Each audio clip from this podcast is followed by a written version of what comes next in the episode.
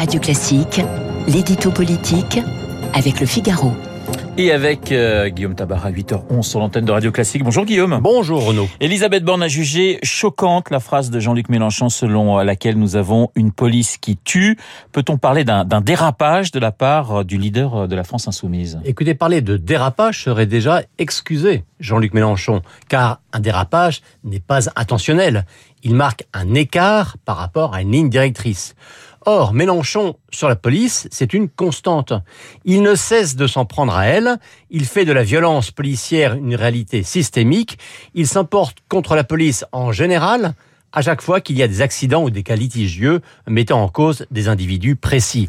Euh, comme si des exceptions rarissimes étaient non seulement la règle, mais presque la doctrine d'emploi officielle. Sachant par ailleurs qu'il ne salue jamais les vies sauvées ou les violences évitées grâce à la police, et qu'on n'entend guère non plus euh, quand des forces de l'ordre sont victimes, elles, de violences de plus en plus fréquentes et de plus en plus graves.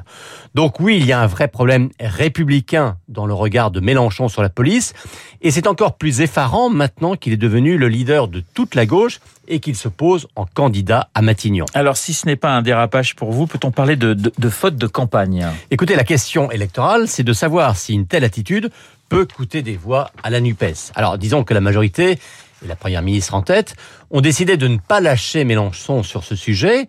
Euh, la majorité voit la preuve de la dérive et de la dangerosité de la gauche mélenchonisée.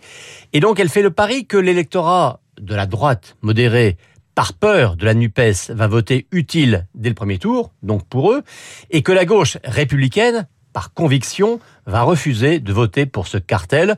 Cette tactique, après tout, est de bonne guerre. Mais Mélenchon, cible numéro un, eh bien, ça arrange aussi l'intéressé qui peut dire ils s'attaquent à moi parce qu'ils ont peur de moi. Et s'ils ont peur de moi, eh bien, c'est parce que je peux gagner. Donc lui aussi fait le pari que cette polémique va provoquer un vote utile. Mais sur le fond, il y a quelque chose qui est encore plus inquiétant. C'est qu'on voit bien qu'une grande partie de la jeunesse et qu'une partie des banlieues tient ce discours de rejet, de suspicion ou de haine de la police. Et cet électorat est le noyau dur du mélanchonisme. Eh bien, les conforter dans ce jugement, on peut dire que c'est nauséabond. Alors la NUP a par ailleurs remporté une victoire sur euh, Gérald Darmanin. Oui, elle a remporté la bataille de l'étiquette. Alors vous savez hein, que le ministre de l'Intérieur donne les résultats des élections en fonction des étiquettes qui sont attribuées aux candidats.